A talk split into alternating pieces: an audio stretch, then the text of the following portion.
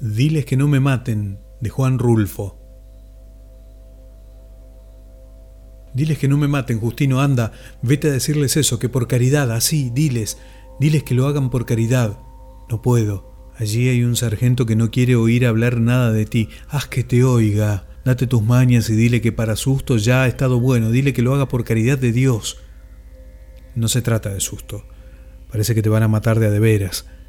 Y yo ya no quiero volver allá. Anda otra vez, solamente otra vez a ver qué consigues. No, no tengo ganas de eso, yo soy tu hijo, y si voy mucho con ellos, acabarán por saber quién soy y les dará por fusilarme a mí también. Es mejor dejar las cosas de este tamaño. Anda, Justino, diles que tengan tantita lástima de mí, no más eso diles. Justino apretó los dientes y movió la cabeza diciendo, No. Y siguió sacudiendo la cabeza durante mucho rato. Justino se levantó de la pila de piedras en que estaba sentado y caminó hasta la puerta del corral. Luego se dio vuelta para decir, Voy, pues, pero si de perdida me fusilan a mí también, ¿quién cuidará de mi mujer y de los hijos? La providencia, Justino, ella se encargará de ellos. Ocúpate de ir allá y ver qué cosas haces por mí. Eso es lo que urge. Lo habían traído de madrugada y ahora era ya entrada la mañana y él seguía todavía allí, amarrado a un horcón, esperando. No se podía estar quieto. Había hecho el intento de dormir un rato para apaciguarse, pero el sueño se le había ido.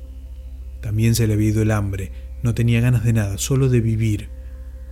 Ahora que sabía bien a bien que lo iban a matar, le habían entrado unas ganas tan grandes de vivir como solo las puede sentir un recién resucitado. ¿Quién le iba a decir que volvería a aquel asunto tan viejo, tan rancio, tan enterrado como creía que estaba? Aquel asunto de cuando tuvo que matar a don Lupe, no nada más por no más, como quisieron hacerle ver los de Alima, sino porque tuvo sus razones. Él se acordaba.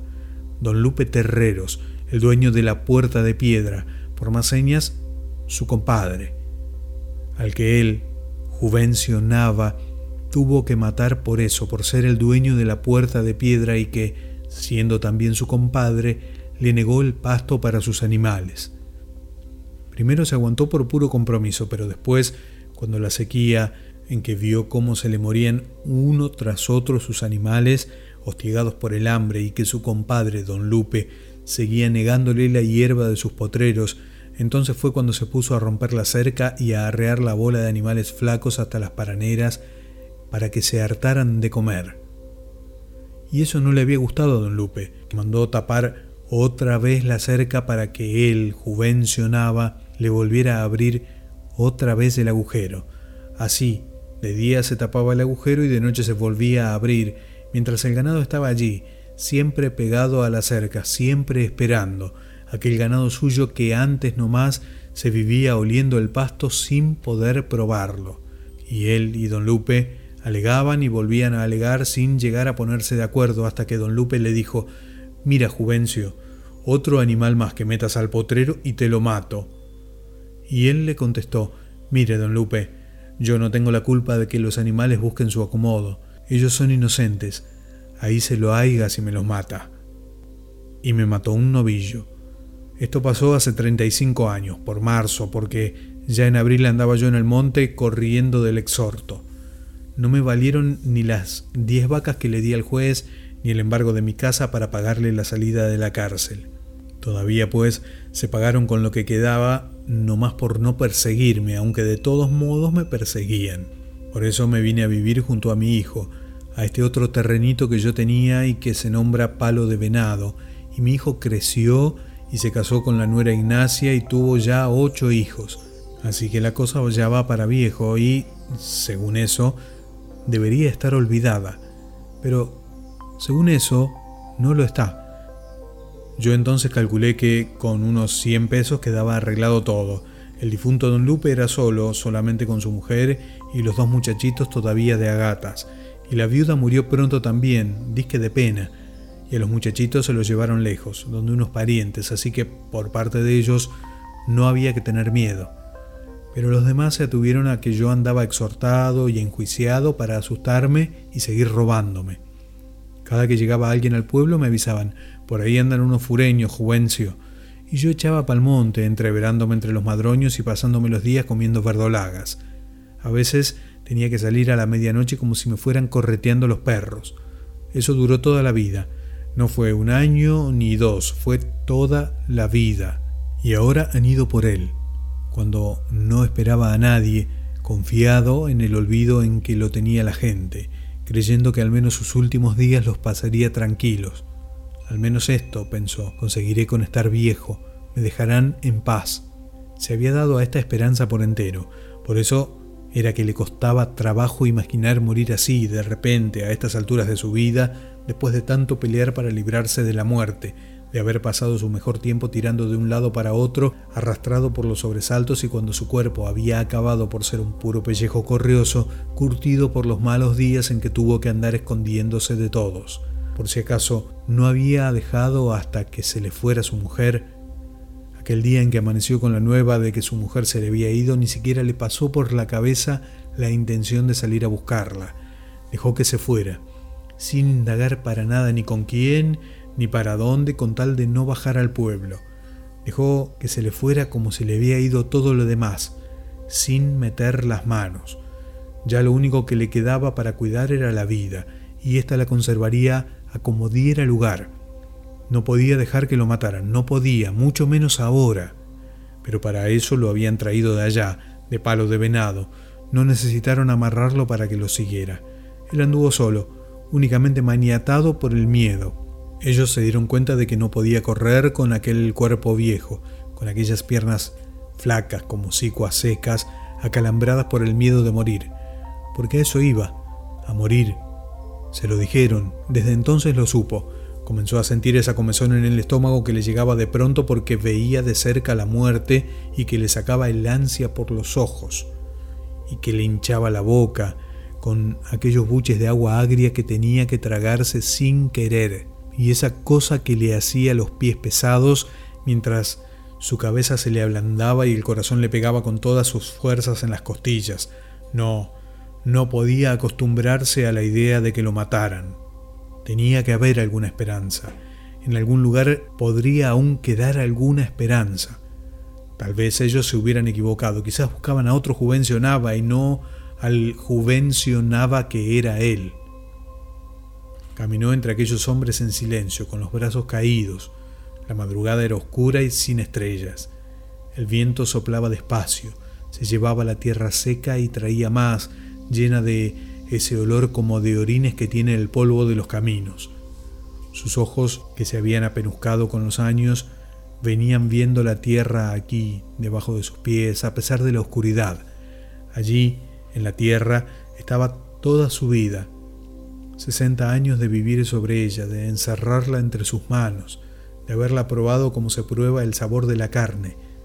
Se vino largo rato desmenuzándola con los ojos, saboreando cada pedazo como si fuera el último, sabiendo casi que sería el último. Luego, como queriendo decir algo, miraba a los hombres que iban junto a él. Iba a decirles que lo soltaran, que lo dejaran que se fuera. Yo no le he hecho daño a nadie, muchachos, iba a decirles, pero se quedaba callado.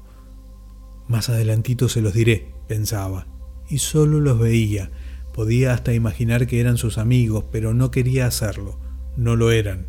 No sabía quiénes eran.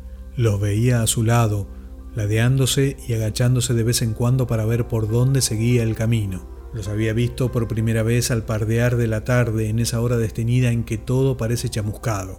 Habían atravesado los surcos pisando la milpa tierna y él había bajado a eso, a decirles que allí estaba comenzando a crecer la milpa, pero ellos no se detuvieron.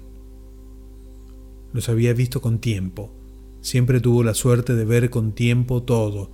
Pudo haberse escondido, caminar unas cuantas horas por el cerro mientras ellos se iban y después volver a bajar. Al fin y al cabo, la milpa no se lograría de ningún modo. Ya era tiempo de que hubieran venido las aguas y las aguas no aparecían y la milpa comenzaba a marchitarse. No tardaría en estar seca del todo. Así que ni valía la pena de haber bajado, haberse metido entre aquellos hombres como en un agujero para ya no volver a salir. Y ahora seguía junto a ellos, aguantándose las ganas de decirle que lo soltaran, No les veía la cara, solo veía los bultos que se repegaban o se separaban de él, de manera que cuando se puso a hablar, no supo si lo habían oído. Dijo, yo nunca le he hecho daño a nadie. Eso dijo. Pero nada cambió. Ninguno de los bultos pareció darse cuenta. Las caras no se volvieron a verlo, siguieron igual, como si hubieran venido dormidos. Entonces pensó que no tenía nada más que decir, que tendría que buscar la esperanza en algún otro lado. Dejó caer otra vez los brazos y entró en las primeras casas del pueblo en medio de aquellos cuatro hombres oscurecidos por el color negro de la noche. Mi coronel, aquí está el hombre. Se habían detenido delante del boquete de la puerta. Él, con el sombrero en la mano, por respeto, esperando ver salir a alguien, pero solo salió la voz. ¿Cuál hombre? preguntaron. El de palo de venado, mi coronel, el que usted nos mandó traer. Pregúntale que si ha vivido alguna vez en Alima, volvió a decir la voz de allá adentro. Hey tú, que si has habitado en Alima, repitió la pregunta el sargento que estaba frente a él.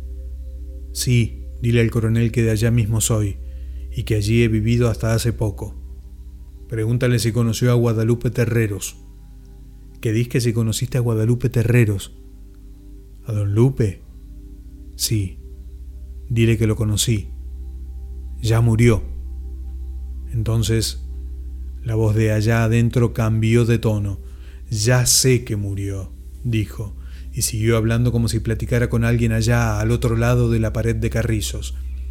Guadalupe Terreros era mi padre. Cuando crecí y lo busqué me dijeron que estaba muerto. Es algo difícil de creer sabiendo que la cosa de donde podemos agarrarnos para enraizar está muerta. Con nosotros eso pasó. Luego supe que lo habían matado a machetazos, clavándole después una pica de buey en el estómago. Me contaron que duró más de dos días perdido y que cuando lo encontraron tirado en un arroyo todavía estaba agonizando y pidiendo el encargo de que le cuidaran a su familia. Me contaron que duró más de dos días perdido y que cuando lo encontraron tirado en un arroyo todavía estaba agonizando y pidiendo el encargo de que le cuidaran a su familia. Esto con el tiempo parece olvidarse, uno trata de olvidarlo.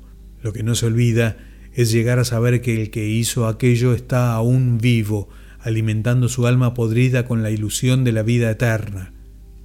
No podría perdonar a ese, aunque no lo conozco, pero el hecho de que se haya puesto en el lugar donde yo sé que está me da ánimos para acabar con él. No puedo perdonarle que siga viviendo, no debía haber nacido nunca. Desde acá, desde afuera, se oyó bien claro cuando dijo, después ordenó, llévenselo y amárrenlo un rato para que padezca y luego fusílenlo. Mírame, coronel, pidió él, ya no valgo nada, no tardaré en morirme solito, derrengado de viejo, no me mates. Llévenselo, volvió a decir la voz de adentro. Ya he pagado, coronel, He pagado muchas veces, todo me lo quitaron, me castigaron de muchos modos, me he pasado cosa de cuarenta años escondido como un apestado, siempre con el pálpito de que cualquier rato me matarían. No merezco morir así, coronel. Déjame que al menos el Señor me perdone, no me mates. Diles que no me maten. Estaba allí, como si lo hubieran golpeado, sacudiendo su sombrero contra la tierra, gritando. Enseguida la voz de allá adentro dijo, amárrenlo y denle algo de beber hasta que se emborrache para que no le duelan los tiros. Ahora, por fin, se había apaciguado. Estaba allí arrinconado al pie del horcón. Había venido su hijo Justino, y su hijo Justino se había ido y había vuelto, y ahora otra vez venía. Lo echó encima del burro, lo apretaló bien apretado al parejo para que no se fuese a caer por el camino, le metió su cabeza dentro de un costal para que no diera mala impresión y luego le hizo pelos al burro y se fueron. Arrebiatados, deprisa para llegar a Palo de Venado todavía con tiempo para arreglar el velorio del difunto. Tu nuera y los nietos te extrañarán, iba diciéndole. Te mirarán a la cara y creerán que no eres tú. Se les afigurará que te ha comido el coyote cuando te vean con esa cara tan llena de boquetes por tanto tiro de gracia como te dieron.